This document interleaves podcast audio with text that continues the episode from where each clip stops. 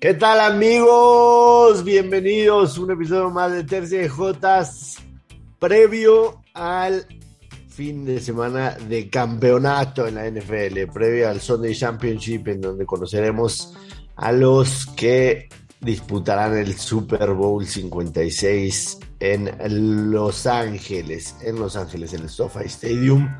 Los saluda con muchísimo gusto la J Mediana, este Joshua Maya. En la J que recibe no nos acompaña hoy porque está bien chambeador el cabrón, finalmente. Y con un gusto de estar con la J menor. Jack, ¿cómo estás, Jack? No sé si me gusta eso de la J menor, pero si aclaramos que es por edad, está bien. Ya de lo demás, quién sabe, quién sabe. No, no he participado en una, en una ronda con ustedes.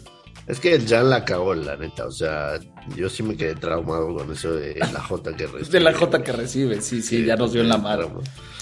Entonces, este, pues bueno, eh, somos Jotas, somos Jotas, eso, eso que ni qué. Pues muy contento, Joshua. La verdad es que la semana deportivamente hablando ha evolucionado de buena manera. Vamos a platicar de muchísimas cosas. Eh, como bien dices, creo que el plato fuerte y principal durante las próximas tres semanas, como han sido las últimas, va a ser fútbol americano. Por ahí algo respecto a los partidos de las elecciones. Eh, el, el, abierto a Australia, que sin Djokovic ya tiene por ahí a Nadal contra Medvedev y que Ashley Barty puede convertirse en la primera australiana en ganar el título en 44 años. Y pues todo lo que ocurrió respecto al Salón de la Fama, así es que creo que vamos a tener un podcast lleno, lleno, lleno. Y yo quiero abrir con el fútbol americano diciendo algo muy puntual. Los amigos que nos siguen en redes sociales y que participan activamente en nuestras encuestas escogieron su Super Bowl favorito y ellos dicen que va a ser Kansas City en contra de Rams. ¿Cómo lo ves, Joshua? Eh, um, de creer, de creer, estoy mayormente de acuerdo.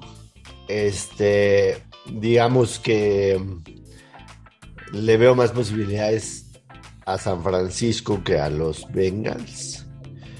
Pero, pero no es el que me gustaría, definitivamente. O sea, sí, sí me gustaría que, que Cincinnati llegue al Super Bowl. Me encantaría, sería una historia fantástica.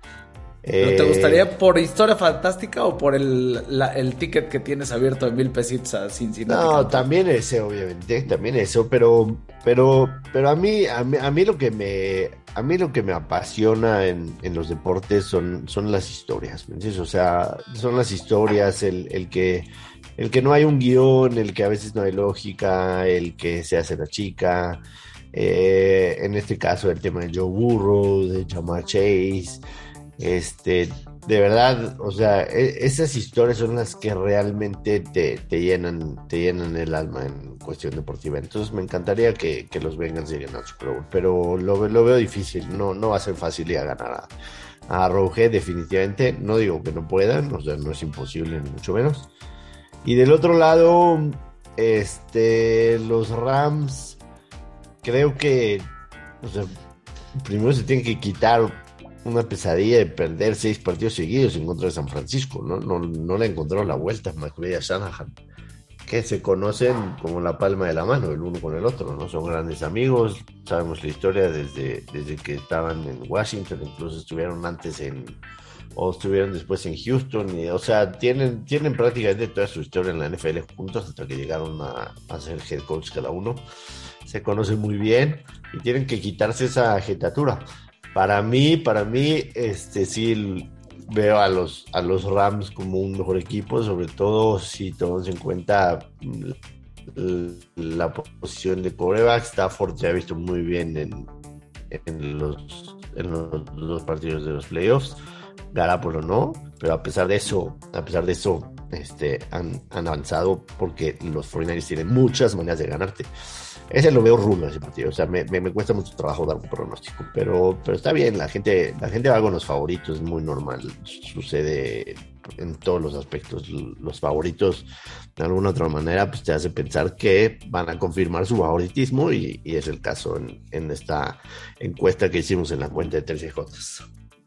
Eh, pues mira, hablando de favoritos y no favoritos, el primer partido entre Cincinnati y Kansas a las 2 de la tarde el dominguito se juega en Arrowhead Por cuarto año consecutivo, los Chiefs reciben una final de conferencia. Es la primera vez en la historia del NFL que eso ocurre. La línea, pues, dependiendo dónde, pero la has visto variar entre seis y medio y siete y medio. Yo en estos momentos la tengo en 7 puntos. Y las altas y bajas en 54 y medio, apostando Money Line. Está Bengals más 2.85 y Chiefs menos 3.60. Y, y pues, ¿qué te puedo decir? En términos generales, me encuentro con puras, eh, digamos, ya hablando en general de lo que pueden ser oportunidades de apuesta, todas las apuestas, o sea, todas las posturas encontradas, Joshua. Cuando hablo de Cincinnati, pues veo que han cubierto la línea en sus últimos seis partidos consecutivos. Cuando hablo de Kansas, me encuentro con que es un equipo que ha cubierto 8 de 9 después de una victoria que no pierde desde ese partido en contra de Cincinnati en la semana 17, 34-31 y que por ahí tiene una cantidad de datos bestiales a favor, pero insisto, lo mismo en Cincinnati. Entonces, sobre todo hablando de apuestas, está complicado y siento que esos 7 puntos, eh, si te pones a analizar las victorias recientes de Kansas, excepto las de Pittsburgh, no son por tantos puntos. Y cuando hablas de las derrotas de Cincinnati, suelen ser por 3 puntos, es lo más común. Sí, sí, sí, sí.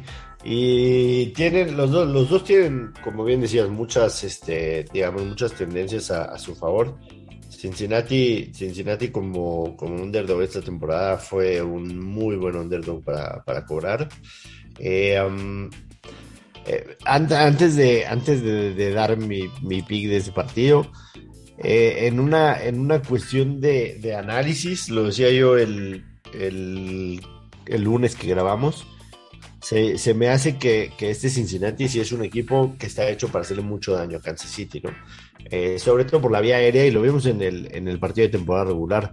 Empezó ganando eh, Kansas City 14-0, después 21-7 y, le da la vuelta a Cincinnati y lo termina ganando con un field goal en, en, overtime, si no me equivoco, en el último segundo del partido.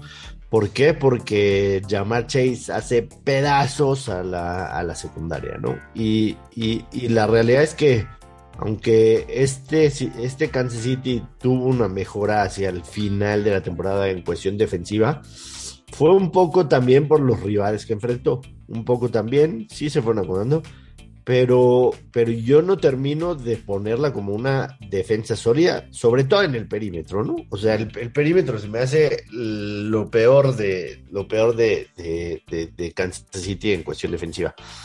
Todo indica que va a jugar que va a jugar de Tirar Matthew, el Honey Badger. Este, ya salió del protocolo de conmociones y va a estar ahí, pero yo creo que este Cincinnati le puede hacer mucho, mucho daño a Kansas City por, por aire. Eh, hemos visto los números de, Burrow, incluso contra Tennessee, lanzando casi 350 yardas. Y anteriormente, eh, para cerrar la temporada regular, tuvo 900 yardas en dos partidos. Entonces está bien, está fino. A mí me impresionó Burrow que a pesar de haber sido capturado nueve veces en contra de los Titans, ganó el partido. O sea, es una locura solo pensar eso. Y no solo ganó, o sea, siguió lanzando sin miedo, no, no perdió el poise, como le dicen en, Estados Unidos. O sea, dijo, güey, yo este, este es mi manejo, voy a jugar. Si me están capturando, ni modo, me, me paro y a, la que sigue, ¿no? Y de esa manera ganaron. Veo, por ejemplo, en ese aspecto, por supuesto, la línea ofensiva de Cincinnati es, es, su talón de Aquiles, digamos, del equipo, y lo sabíamos todos, no desde esta temporada, desde antes. Por eso en el draft hablamos si iba a ir por Penny Duel o, por Jamar Chase. Y creo que no hay duda, a pesar de que tengas una línea ofensiva mala, tener un playmaker como Jamar Chase te termina dando mucho rédito. Entonces, yo, yo creo que, que, va a ganar Kansas City, pero, pero sinceramente no lo puedo, digo, asegurar. O sea, no, no te diría con toda confianza va a ganar Kansas City. Sí creo que la localidad es importante y todo eso, pero no tengo ni la menor duda. Voy a tomar los puntos con, con, con, con Cincinnati, sobre todo ahorita que yo ya, sí, yo ya la estoy viendo, yo ya la estoy viendo en siete y medio. Voy a tomar los siete y medio. De hecho, ya los tomé. Este, eh, desde ahí en la noche que, se puso siete y medio, tomé la línea no va a ser que, los Sharks empiecen a meterle a Cincinnati y me la vuelvan a bajar a 7. Entonces la tomo sin necesidad de comprar un punto, pero Hay dos picks que me gustan más que el Cincinnati más siete y medio. Y te voy a decir cuáles son. Número uno, el over. Sin miedo, 54 y medio. Sin miedo, absolutamente. Los últimos tres AFC Championship en los que estuvo Kansas City, los resultados fueron en 2019 los Patriots 37-31. En el 2020, los Chiefs 35-24. Y en el 2021, los Chiefs a los Bills 38-24. Exactamente. Entonces, sin miedo al over, sin miedo. Esa sería y mira, abonando a lo que dices, eh, se ha dado las altas en los últimos siete partidos eh, de Kansas City, independientemente cuál sea el caso. También se ha dado en los últimos cinco partidos de los bengalíes, después de eh, permitir 350 yardas totales en, su partido previo, cosa que ocurrió la semana pasada cuando sumas el, juego aéreo y el juego terrestre. Así es que por ahí te lo puedes encontrar de buena manera. También se ha dado en seis de los últimos ocho partidos de Cincinnati, después de una victoria. Así es que esas son algunas de las que me gustan. Yo regresaría, digo, antes de darte yo mis picks, regresaría un par de de datos por ahí que creo que les gustan o que te gustan. A mí me fascinan. Y Joe Burrow se convierte en el sexto jugador en jugar una final de conferencia después de una temporada de 50 sacks o más. De hecho, los 62 con los que él llega son el número más elevado. Y los 5 corebacks previos que llegaron a estas instancias con ese número de capturas no lograron llegar al Super Bowl. Entonces se ve complicado justo que por el juego de la línea ofensiva puedan hacer algo. ¿Qué veo? Como bien dices, un tiro interesante. ¿Y qué tiene que hacer a lo mejor Cincinnati para poder sacar el partido? Pues de entrada necesitan sí o sí poderle poner, digamos, en algunos momentos presión a Patrick Mahomes pero tienen que ponerle presión y tienen que saber contener su capacidad para salir por piernas, algo que a Búfalo le costó mucho trabajo, sobre todo en la primera mitad del partido. Y del otro lado, no sé si estás de acuerdo, lo decías, eh, la secundaria, pero sobre todo es cómo cubre el equipo de Kansas City. Entonces tienen ciertas, o sea, tiene un cierto juego defensivo en la secundaria que es muy explotable. El problema central pues radica en esa capacidad que puedan tener para mantener a Burrow eh, limpio o lo más limpio posible.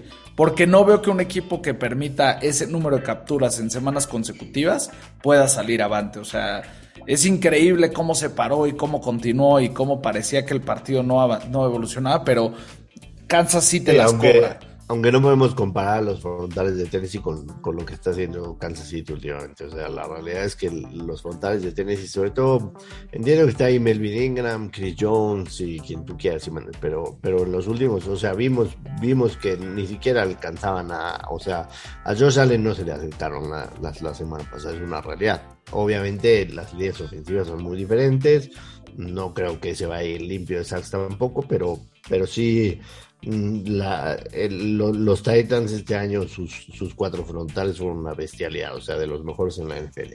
Entonces, ahí sí veo diferencia. Y el mejor... Yo te digo dónde, dónde veo otra oportunidad tremenda antes de ya darte mi pick, pero veo que te encuentras, o sea, dónde puede haber una diferencia interesante a favor de Cincinnati en los castigos cuando te volteas a ver qué es una de las claves que tiene a Cincinnati bien parado hasta este momento, es que son el equipo con menos castigos en la temporada. Y del otro lado tienes a unos Chiefs que son el noveno más penalizado. Entonces, en dado caso que el equipo de Kansas se dé balazos en el pie, pues Cincinnati tiene una menor tendencia que eso suceda, Joshua. Sí. Sí, sí. ¿Qué ibas a decir tú? ¿El mejor qué, perdón? El mejor pick para mí de, este partido, ya te di, te di dos. El primero es Cincinnati mm, más Y las altas sin miedo. Las altas, exactamente. Este, pero estoy yendo de atrás para adelante, digamos, del número 3 que me gusta, el número 2 al número 1. El número 1 es over de 292.5 yardas de Joe Burrow por aire. Este, la realidad es que es un número que lo puede superar tranquilísimamente. Tranquilísimamente. Eh, yo en ese, en ese pick me voy a dejar, me voy a ir a dejar con todo. En los últimos partidos, o sea, tuvo, tuvo 348 yardas en contra de Tennessee, como le dije. Sí contra Las Vegas 244, pero contra Kansas fueron 446, una semana antes 525. Eh, a, mí, a mí me parece que, es, que este partido va a ser un, un tiroteo. Va a ser un tiroteo muy similar a lo que vimos la semana pasada contra Buffalo. A mí me gustan, digamos que ya eh, abonando a lo que dices, me encanta ahora sí para que Cincinnati nos cumpla con el total de puntos. Ellos tienen 22 y medio y me gusta para que sucedan. Ojo, no nos cumplieron la semana pasada en contra de Tennessee y justo contra Raiders se quedaron ahí en la orillita con esos 26 puntos, pero yo creo que esta vez con 22 y medio me encanta para que puedan suceder.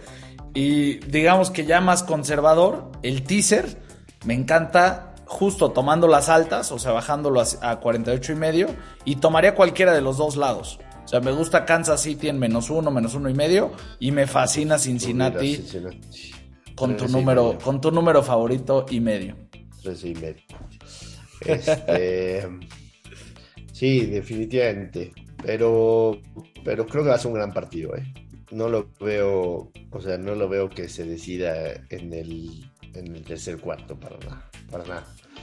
Cincinnati va a salir a, va a, salir a pelear y, por supuesto, este, ya lo vimos, ¿no? Lo vimos no hace mucho, hace un mes, le, peleó de tú a tú a Kansas City, cuando realmente Kansas City sí necesitaban a ese partido para ser sembrado número uno, que a la postre no fue factor, y lo comentamos en su momento.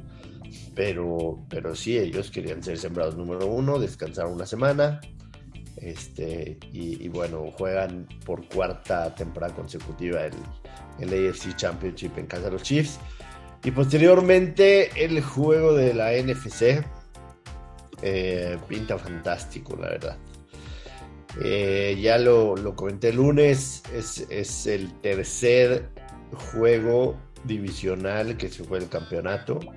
Los dos anteriores, el que ganó, terminó ganando el Super Bowl. Lo comentamos hace unos minutos. Los San Francisco 49ers tienen seis victorias al hilo en contra de los Rams, incluyendo por supuesto las dos en esta temporada. En el primero en San Francisco, San Francisco ganó 31-10 en un partido en el que hicieron ver muy mal a Stafford. Y en el segundo, cuando San Francisco se jugaba la vida, como es el domingo, se juega la vida, si no ganas te vas a casa. Eh, regresaron de un déficit de 17-3 en halftime para terminar ganándolo en overtime con una serie ofensiva. Empataron el partido, una serie ofensiva impresionante. Jimmy Garapolo que, necesitaba anotar, no tenía timeouts, le quedaban 1.20 en el reloj y ni siquiera se acabó el, se acabó el tiempo. Eh, yo, yo decirte quién va a ganar el partido, la verdad, lo veo que puede ir para los dos lados, con muchas circunstancias un clásico duelo divisional en el que se conocen perfecto, en el que tratarán de anularse las fortalezas de uno al otro. A mí me encanta lo que San Francisco puede hacer presionando solo con cuatro y creo que, que, a Stafford la presión, aunque históricamente ha sido un buen coreback bajo presión y es duro y no se deja mayugar, o sea, es un, es un tipo tough, ¿no? Como le dicen en Estados Unidos. Sí creo que, que, este, que los Rams están jugando un poquito mejor, o sea, los, he visto bien en los playoffs. Pero en cuestión de apuestas, no tengo la menor duda, voy a tomar a San Francisco más tres y medio. O sea, yo, yo veo este partido un volado, o sea, yo lo veo 50-50 tal cual. La localidad no es factor, o sea, el estado va a estar medio pintado de rojo. Se juegan los dos en California juegan en domo, la afición de los Rams no es que sea ni gritona ni nada, o sea, es este es mucho mucho actor de Hollywood, ¿no? Es la, afición de los Rams, yo la llamaría así, es, es una realidad, digo, por más que duela, un equipo que le ha costado establecerse y, arraigarse en, en, esta ciudad en la que no tienen mucho tiempo. Ellos vienen de San Luis y se fueron de San Luis también porque porque veían que, no, no, pesaban como franquicia. Entonces están queriendo hacerlo y, es muy válido, pero, pero la realidad es que hoy la localidad en ese partido no es factor, es como si estuvieras jugando en un campo neutral, es una realidad. Campo neutral, creo que es la mejor manera de describirlo. Es un campo neutral, entonces a mí me das tres y medio en un televisional y los tomo con los ojos cerrados. Cerrados. Mira, pues digo, en términos del partido, eh, ¿qué podemos decir, no? A fin de cuentas, eh, es que ya se conoce todo, o sea, ¿qué vas a decir? Se conoce tremendo, o sea, a fin de cuentas, quizás uno de los elementos que te diría, y, creo que lo hemos platicado en diferentes espacios, pero va a ser la decimonovena ocasión en, desde 1982 en el que se enfrentan dos equipos por tercera ocasión en la, entre playoffs y temporada regular. O sea, básicamente es algo que ha ocurrido, te digo, 18 veces. Y lo impresionante, porque muchos pensarían lo contrario, es que de esas 18 ocasiones, Joshua, en 12 ha logrado ganar el mismo equipo tres veces. el mismo. Entonces pensaría uno que, oye, ganarle al mismo equipo tres veces no es tan, no es tan fácil. Pues, Históricamente. ha, sido más, fácil, que difícil hasta ahora. Entonces, creo que eso es uno de los factores importantes a considerar. Como bien dices, Shanahan le tiene la, tomada la medida a Sean McVay. Y, y, esta es la oportunidad para McVay para quitarse esa jetatura. Y si no, creo que ya va a ser muy complicado que se la pueda quitar. Así es que, eh, así de, cuestiones interesantes, coincido en que yo veo mejor a los Rams. Pero ese, pues esa segunda mitad en contra de Tampa Bay preocupa, ¿no? Porque se vio muy similar a lo que le permitieron a San Francisco en aquel partido y pues de repente el no matarlos en temporada regular les va a dar la posibilidad de tenerlos que enfrentar a estas alturas y que les puedan hacer partido. Esa historia me suena tan conocida que no lo Tan conocida que no la supero. ¿no? la supero. A, los Bears les pasó exactamente lo mismo en el 2010. Podían matar a Green Bay, pero ya estaban calificados ganó Green Bay, entró como sexto y se fue al Super Bowl y ganó el Super Bowl. Si productor, si pueden cortar este pedacito de, de desahogo, les voy a agradecer. No, no, que no lo corten, nos gusta escucharte. Yo te diría que otro de los elementos a considerar, y ahora sí hablando de los corebacks, o una apuesta que me gusta muchísimo, es la de que a Jimmy Garoppolo le interceptan. La verdad es que ha ocurrido en estos playoffs y en cinco partidos de playoff tiene cinco intercepciones, entonces normalmente se lleva una al menos.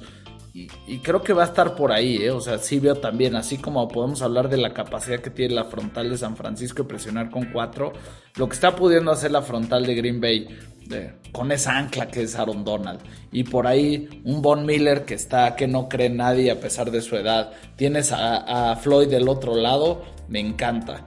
Y creo que lo más interesante es eh, cómo van a tratar de cubrir a Dimo Samuel, que ese ha sido el factor ofensivamente hablando para San Francisco.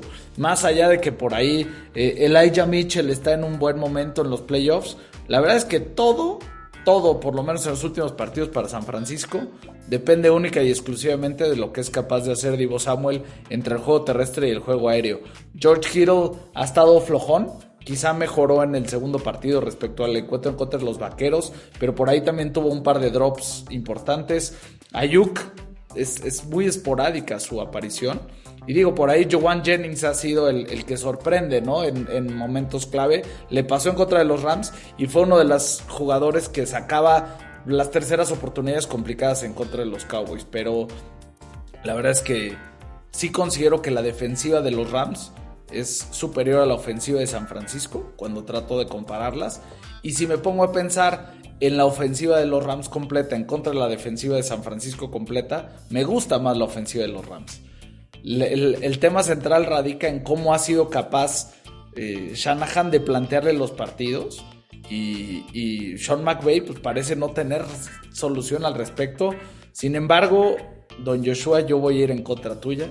Yo sí voy a tomar a Rams. Voy a tratar de esperar a ver si baja a tres puntos. Eh, que creo que sería la diferencia. Y si no, la, bajaría yo. Pero Rams por tres me gusta más que San Francisco más tres y medio. y sí, sí. Ahí es donde estaría, este, y digo, dependiendo cómo la encuentre, a lo mejor hasta dos y medio para poder ganarla en tres. Ese es un poco donde estoy.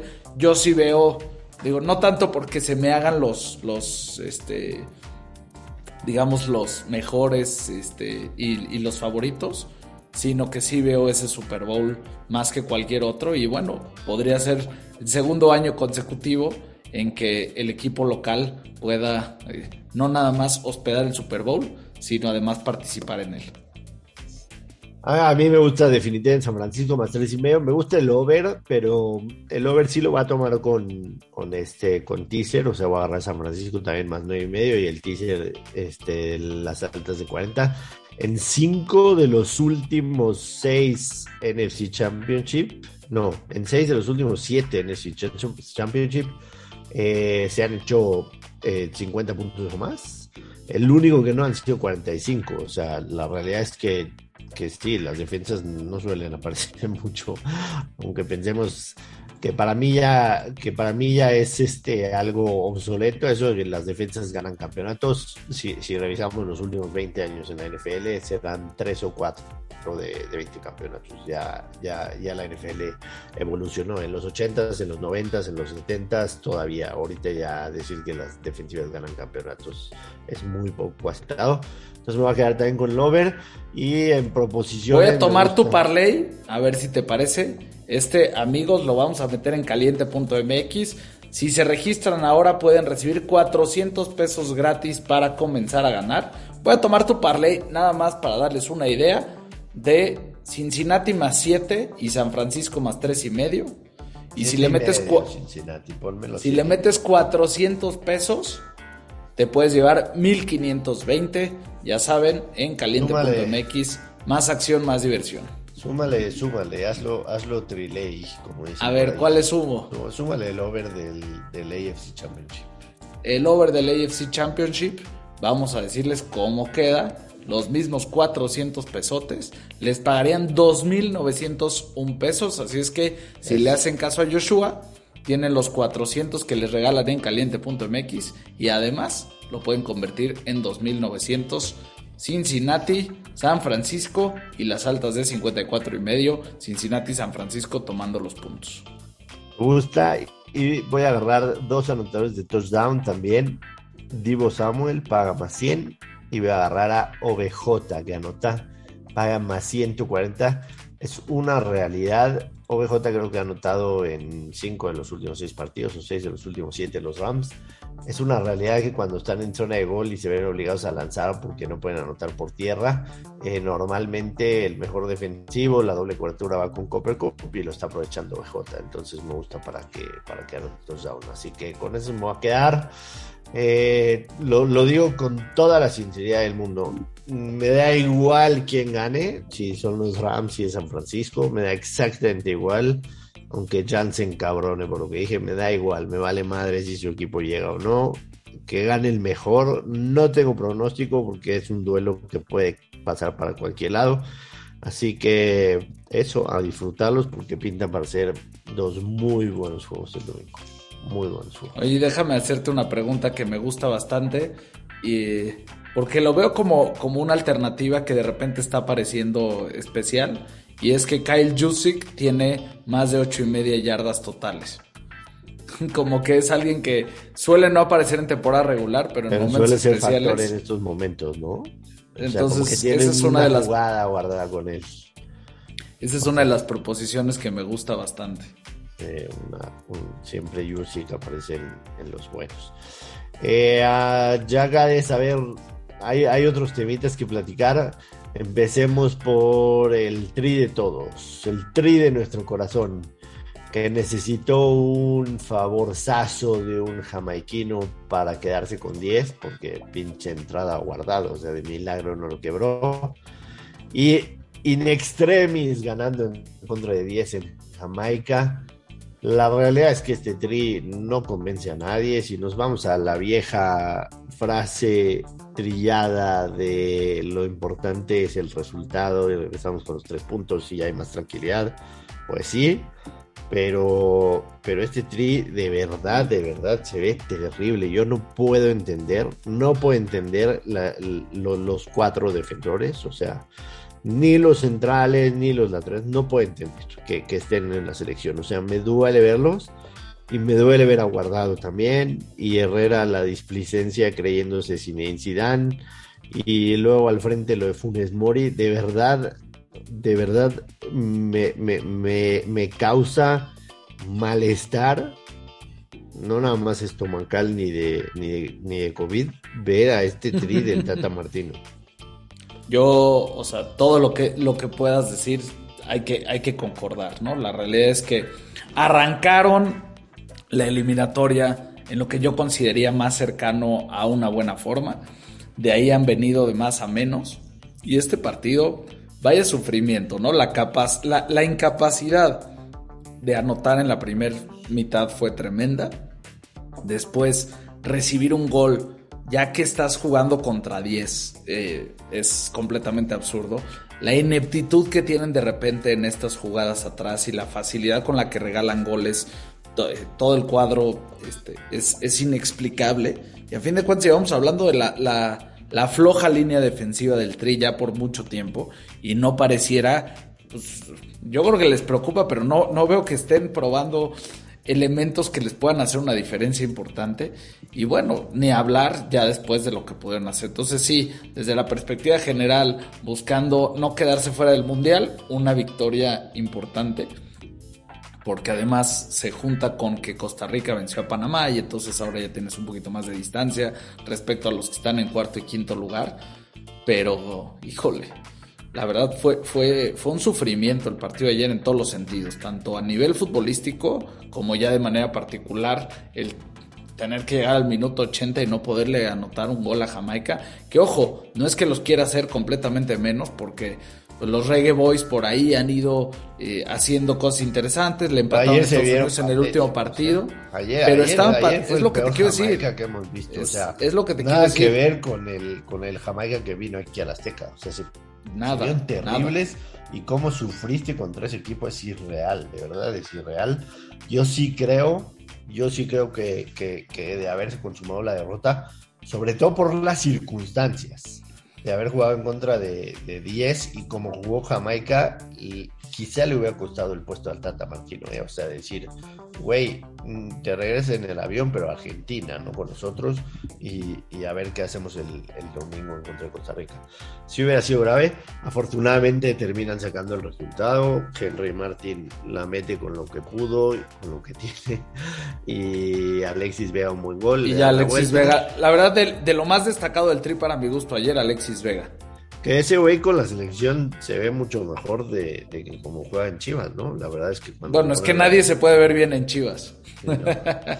Este, y afortunadamente Costa Rica le gana a, a, a, Panamá, entonces te da, te da un poquito de aire. Y, y ahora sí, literal, ganas el domingo en contra de Costa Rica y le ganas a Panamá la próxima semana y tienes el boleto en la mano. Ya estás en el Mundial y los dos partidos ahorita te tocan en casa, así es que la expectativa tendría que ser esa. Para mi gusto, al igual como lo decías, si salen de estos dos partidos sin el boleto al Mundial ya en la mano, también le va a costar al Tata Martino el puesto. Sí, sí, debería ser que sí. Pero lo más preocupante es que con este equipo en el Mundial, o sea, ya, ya, ya deja soñar con el, con el quinto partido. O sea, sueña no, con. Lo, lo que no puntuar. quieres es llevarte. Lo que no quieres es llevarte un par de, de, de golizas Sí, sueña, sueña en- con hacer la ronda, puntos ¿no? en el mundial, ¿no? O sea, cambia la narrativa por completo. Tiene 300 días para trabajar y encontrar un par de centrales medianamente buenos y un par de laterales eh, ya, ya ni medianamente, o sea, un cuarto, porque lo que tenemos de laterales es de verdad una vergüenza absoluta. Así que veremos qué sucede contra Costa Rica. ¿Tienes, ¿tienes algún pronóstico? ¿Crees que México vaya a ganar? Yo creo que sí, porque igual tampoco es de que vi un Costa Rica muy fuerte en contra de Panamá. La verdad es que vi, o sea, justo en el, en el partido, no lo vi entero, vi, vi partes. No me encontré al Panamá un poquito más duro que ha, que ha aparecido a lo largo de la primera etapa de esta eliminatoria. Así es que, digo, Costa Rica, si bien fue el primer rival de la zona en ganarle al Tri en el Azteca, no es el Costa Rica de antaño. Sí creo que México va a poder sacar el partido. Lo que sí es que también creo que van a sufrir y por ahí van a regalar algún golecito. De eso no me cabe la menor duda.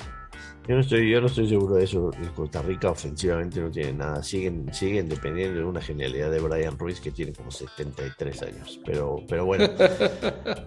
A ver, Jack.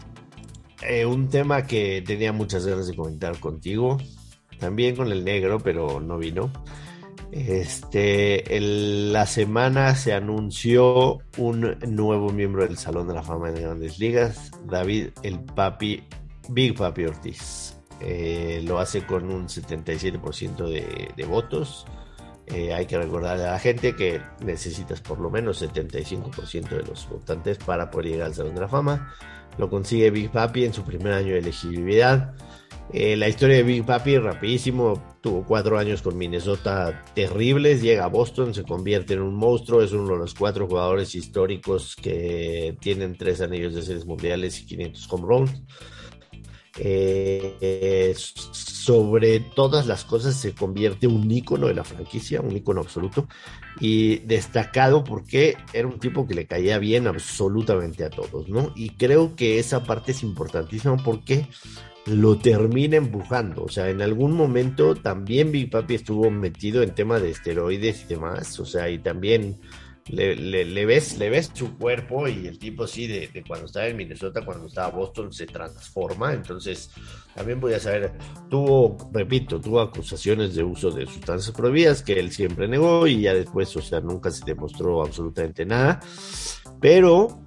Eh, tan importante fue el anuncio de que Big Papi entraba al Salón de la Fama como el que Roger Los que no llegaron. y Barry Bonds en su último año de elegibilidad no alcanzaron el 75% y se armó una clase de polémica brutal. Yo sinceramente, a ver, todos sabemos que el béisbol en algún momento estuvo lleno de sustancias prohibidas de, ahora sí que de tocho morocho, ¿no? O sea, prácticamente ibas a primera base y te vendían lo que se te diera la pinche gana. Pero era un mal de todo el deporte, hasta que la MLB no puso cartas en el asunto y salieron investigaciones y los llevaron a corte y la chingada. A mí, a mí, que al mejor jonronero de todos los tiempos, o sea, el jonrón es el dulce del béisbol, el, el máximo jonronero de la historia. Y el máximo ganador de Cy Young. No estén en el Salón de la Fama, haya sido como haya sido, como dicen en mi pueblo, no lo puedo entender, no lo puedo entender. O sea, si estaba jodido tu deporte en general, o sea, en algún momento eh, empujaste a eso por, por cómo era el deporte, estaba mal, sí estaba mal. Estaba prohibido en algún momento, no estaba prohibido, o no se, no se checaba, se hacían por ahí algunos, algunos test eh, random y de alguna manera se los, se los eh, daban la vuelta. Pero carajo, o sea, no podemos negar y no podemos decir que todo lo que hizo Barry Bonds lo hizo por los esteroides. Era un puto bateador brutal, era un animal en el plato. Era un tipo que tenía casa llena y preferían darle base por bolas intencional que anotar una carrera, enfrentar a Barry Bonds y que te la vuele y sean cuatro. Era un güey que prendías la televisión para verlo jugar. Y, lo de Roger Clemens, uno de los pitchers más dominantes en la historia del béisbol. Siete Jones, o sea, lo que estás hablando, eh, tuvo por supuesto por mucho tiempo el, récord de 20 ponches en un partido en solitario, ya después lo, empató Kerry Wood y, también Max Scherzer. Eh, dominante en todos los equipos en donde estuvo Roger Clemens.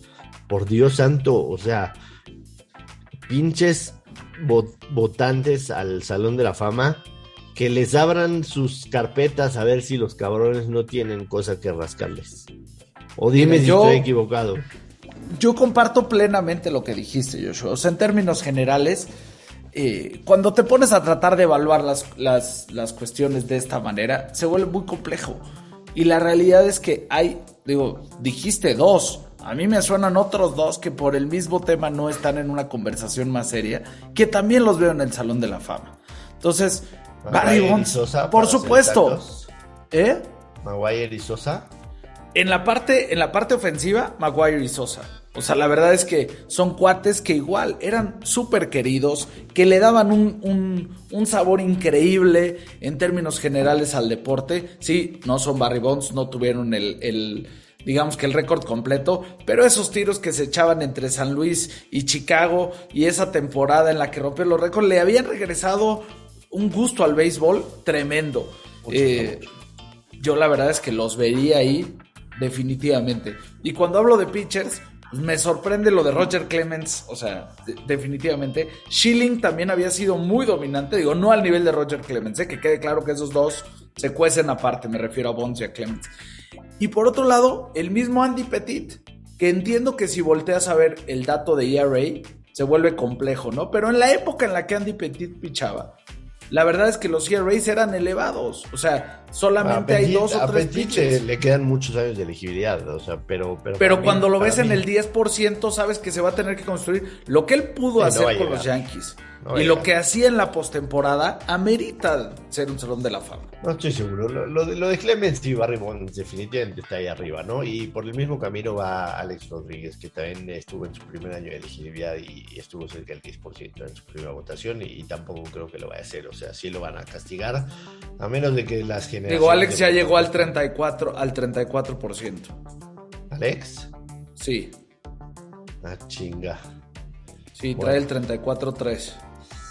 Este, igual, la neta, a mí me parece una aberración absoluta.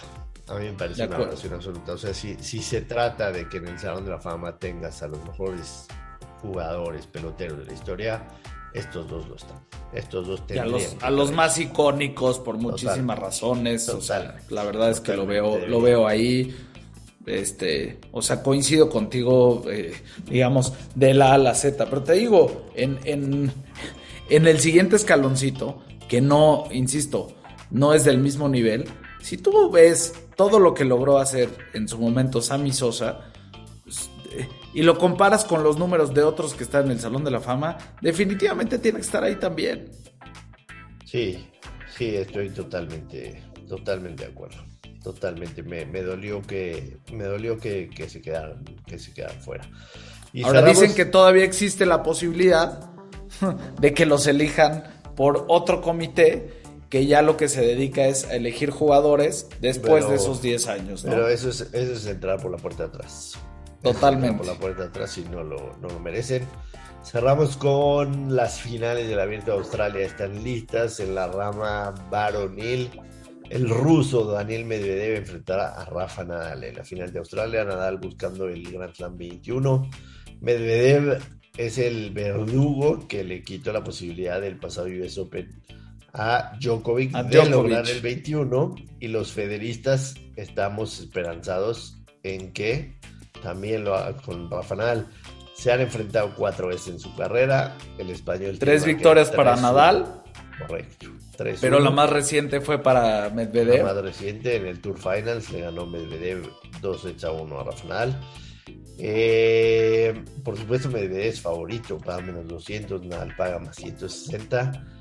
Yo tengo, yo tengo un ticket de Nadal para campeón que lo agarré antes de que empiece el Abierto de Australia, cuando lo vi en más 870, lo cual se me hace una falta de respeto, sobre todo porque el tema de Djokovic está en el alambre, ¿no? Entonces dije, mientras, mientras esté en el alambre lo agarro. Y también le había metido a que y lo ganaba, pero ese ticket evidentemente se canceló. Ese se canceló, ¿no? Exactamente. Entonces yo pensé que nos iba a ver en semifinal o final y de ahí poder este, jugarle a los numeritos para terminar con, con ganadora. Eh, a mí, a mí, fíjate que el, el tema de Nadal lo asemejo brutalmente el, Nadal Federer lo asemejo mucho con el, con el Cristiano, Cristiano Messi. Para mí, Nadal es Cristiano y, Messi es Federer, eh, Messi nace con un talento brutal, es el fancy, es el que juega sexy, el que te enamora viéndolo jugar, lo mismo que Roger Federer, con una vida personal súper tranquila, sin escándalos, familia, todo lindo, ¿no? O sea, el príncipe de los cuentos de, de y, Nadal es ese chico malo, igual que Cristiano, o sea, que tiene su carácter, que reta, que te, que te festeja un punto en la cara, que, ¿sí me entiendes? Pero que tienes que darle un mérito brutal, número uno, por la mentalidad. O sea, la mentalidad que tienen esos dos tipos, que habla Cristiano y Nadal en esta comparación, es de admirar, de nunca darse por vencido, de ir por todas, de sobreponerse, de mejorar, de trabajar, de hacer a un lado todos los placeres de la vida por, por conseguir un título. Entonces, a pesar de que no le tengo mucho afecto como ídolo deportivo a Rafa Nadal, le tengo mucha admiración por esa segunda parte. Entonces, que llegue a los 21 Grand Slam, que le gane a Medvedev, no me molestaría en lo absoluto, pero sí creo que Medvedev en cancha dura hoy es el, el uno de los máximos, ¿no? Poniendo al lado a lo mejor a Djokovic. Creo que será difícil que, que nada le gane a Medvedev. Sí, no, o sea, digamos que sería sorpresivo, inclusive las casas de apuestas, ya hablando en términos generales, Nadal a ganar el partido está en más 200 y por ahí Medvedev está en menos 160, dependiendo cómo lo veas, este, por ahí te los puedes encontrar distinto, entonces sí, se ve ahí. Y en la final femenil, pues la verdad está increíble lo, de Ashley Barty, ¿no? A fin de cuentas se antoja que pueda ganar en su casa. Y, lo va a ganar. Y pues tiene todo, ¿no? Lo va a ganar, lo va a ganar. Sí, ahí, ahí sí los momios están totalmente disparejos. Menos 477 a Barty, que entró como la favorita en la número uno. Entonces creo que, que, no va a haber mucha competencia ahí. El hecho que ha llegado Daniel Collins a, a la final, pues ya para ella es, es tremendo. Para ella ya es mucho mérito. Sí, igual no tienen cuatro partidos. Igual tienen cuatro partidos en su vida y tres de ellos los ha ganado Ashley Barty. Una vez le ha ganado Collins, o sea, es, es, es, idéntico. Mi apuesta favorita en ese, y te lo paso al costo, Joshua, es menos de 20 puntos y medio en el partido. Menos de 20 puntos y medio. O sea, prácticamente se Pensando en que lo ganen dos sets y paga, paga mejor eso que una definición en dos sets. Me parece fantástico. Me parece fantástico. Eh, no sé si tengas tú algo más. No, creo que con más? eso estamos. Digo, por ahí estuvo entretenido. Te, te, diría para quienes les gustan las apuestas en vivo. Ayer me tocó, nada más estaba analizando cuando era el partido entre Brasil y Ecuador. Y los movimientos de las líneas durante los primeros 20 minutos del partido no los había visto yo en un encuentro de fútbol, por lo menos que tuviera yo una, una memoria locura. reciente, ¿no? Entre el gol al minuto 6 la expulsión, después la otra expulsión y después cuando a Allison primero lo pintan de rojo, pero luego le regresan a Dos tarjeta. veces lo expulsaron, dos veces lo expulsaron y el cabrón terminó jugando. Y, y, le perdonan, le perdonan un penal, o sea, es increíble. La realidad es que el arbitraje no Conmebol, Dios mío. Yo, uh, bueno, sí quería mencionar el, el, el regreso de el regreso de los de los Clippers en la semana en contra de Washington, 35 puntos abajo, es el segundo regreso más grande en la historia de la NBA desde que hay este shot clock, o sea, desde que hay reloj de tiro, una cosa bestial como le dieron la vuelta, bestial, o sea, si lo ves no lo puedes creer, con una jugada de cuatro puntos de Luke Kennard, fue, fue fantástico. Creo que los Clippers cuando iban 35 35 abajo, en algún momento pagaban hasta más 5 mil por ganar el partido, que ni siquiera va de la mano con la proeza, ¿me entiendes? O sea, tenía que haber pagado más 50 mil eso, pero el Bug nunca se va a arriesgar con poner un, un así. Y cerrar con dos cosas un poquito nostálgicas. Número uno, eh, lo de Diego Verdaguer que se murió. La primera canción que yo me aprendí en la vida fue La pareja ideal que cantaba con Amanda Miguel, así que se la dedicamos hasta el cielo. Y la segunda, eh, le mando un abrazo caluroso a Paco Villa. Por supuesto que no va a escuchar el podcast, pero, pero es una mamada que en el 2022 haya línea en una televisora, que le digan a una persona discúlpate por decir lo que crees y lo que piensas, sobre todo a un tipo tan respetado en el medio, tan acertado, tan directo como siempre lo ha sido Paco Villa. Si Televisa tenía dos gramos de credibilidad, que es lo que han tratado de construir en los últimos dos, 20 años, porque la realidad es que no la tienen, se fue todo al carajo. Así que de mi parte un abrazo a Paco Villa. Que, que, además, además están compartiendo que después de dos años les pegó el bicho a los dos. Entonces, mira que, por mira ahí... que mira que de mí sí te puedo asegurar, porque si me hice prueba. Pero ¿A él no está seguro? Villa, no estoy seguro. no estoy seguro que haya sido bicho. Yo este... creo que con la. O sea, yo sí creo, Joshua, justo por lo que dijiste.